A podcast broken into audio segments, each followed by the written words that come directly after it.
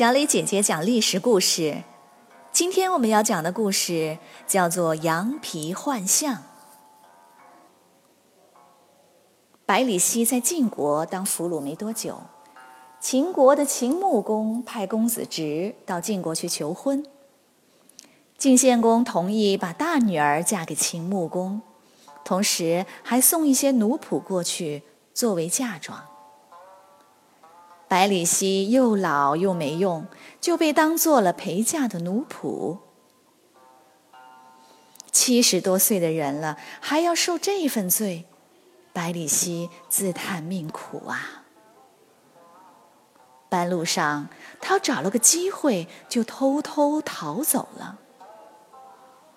然而国破家亡，他也没地方可去，只好东奔西跑。后来居然逃到了楚国。楚国人看他上了岁数，可怜他，就留他下来看牛喂马。公子直只当跑了一个奴仆，算不了什么，并没放在心上。秦穆公举行婚礼后，偶尔看了陪嫁的名单。发现上面有百里奚的名字，就问公子直：“怎么没见有这个人？”公子直说：“他是虞国人，一个亡了国的小官，半道跑了。”这时候的秦穆公有心要学齐桓公做诸侯霸主，特别留意搜罗人才。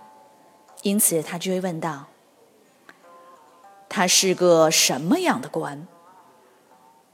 有个叫公孙支的人来自晋国，他说：“这人挺有本事的，可惜英雄无用武之地，被俘虏了，却不愿意在敌国做官，光这一点就挺了不起的。”秦穆公点点头。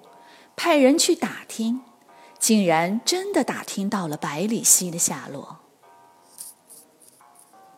秦穆公准备了一大堆礼物，打算送给楚王，把百里奚要过来。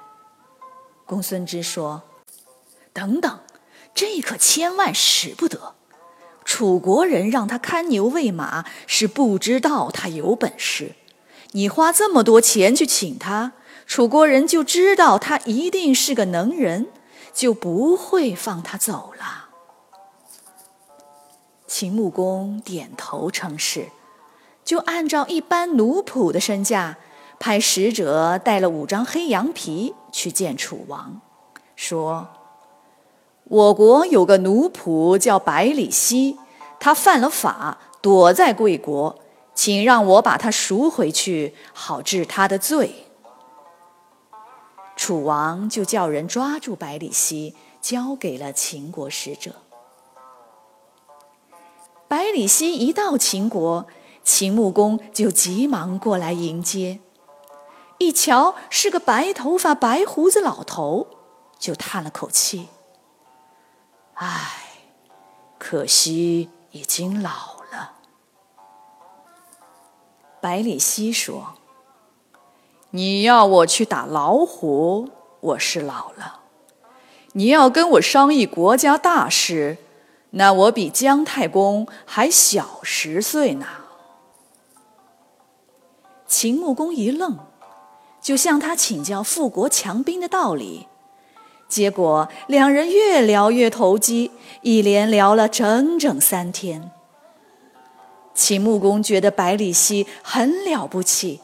要拜他为相国。百里奚说：“我有个好朋友叫简叔，比我还有能耐呢。你要真喜爱人才的话，就把他也请来。”秦穆公当即要百里奚写信，派公子直去请来了简叔和他的两个儿子。秦穆公向简叔请教如何当好君王。简书一条一条地说，秦穆公听得连连点头，连晚饭都忘了吃。第二天，秦穆公就拜简书为右相，百里奚为左相。秦国一下任命两个七十多岁的老头当相国，立刻轰动了全国上下。有一个老太太叫杜氏，带着儿子逃荒来到秦国，给人家缝缝洗洗，一住几十年。她就是百里奚的媳妇儿。她听说了这事儿，有点怀疑是自己丈夫，就想尽办法进到了相府。杜氏在相府里偶尔也能见到百里奚。她觉得有几分像自己丈夫，可也拿不准。毕竟当年百里奚离开家时不过三十几岁，现在已经变成白胡子老头了。杜氏只是一个干活的奴仆，没有机会跟相国说话，这可怎么办？有一天，百里奚在相府里请客。杜氏便请求弹琴唱首歌。他对相国和来宾们行了礼，唱了起来：“百里奚舞羊皮，可记得熬白菜煮小米，劈了门栓炖母鸡。到如今富贵了，忍了儿子，忘了妻。”百里奚听得一愣，叫过来一问，竟然是自己失散了几十年的媳妇儿。顿时，往事一幕幕浮现在眼前，老两口悲喜交加，顾不得满堂的宾客，抱头痛哭。宾客们见了，也是感动得直流眼泪。秦穆公听说百里奚夫妻相会，赏给他们不少东西。而且百里奚的儿子和简叔的两个儿子都武艺高强，被秦穆公拜为大夫。秦穆公一下得到了这么多人才的帮助，国家越来越强大起来。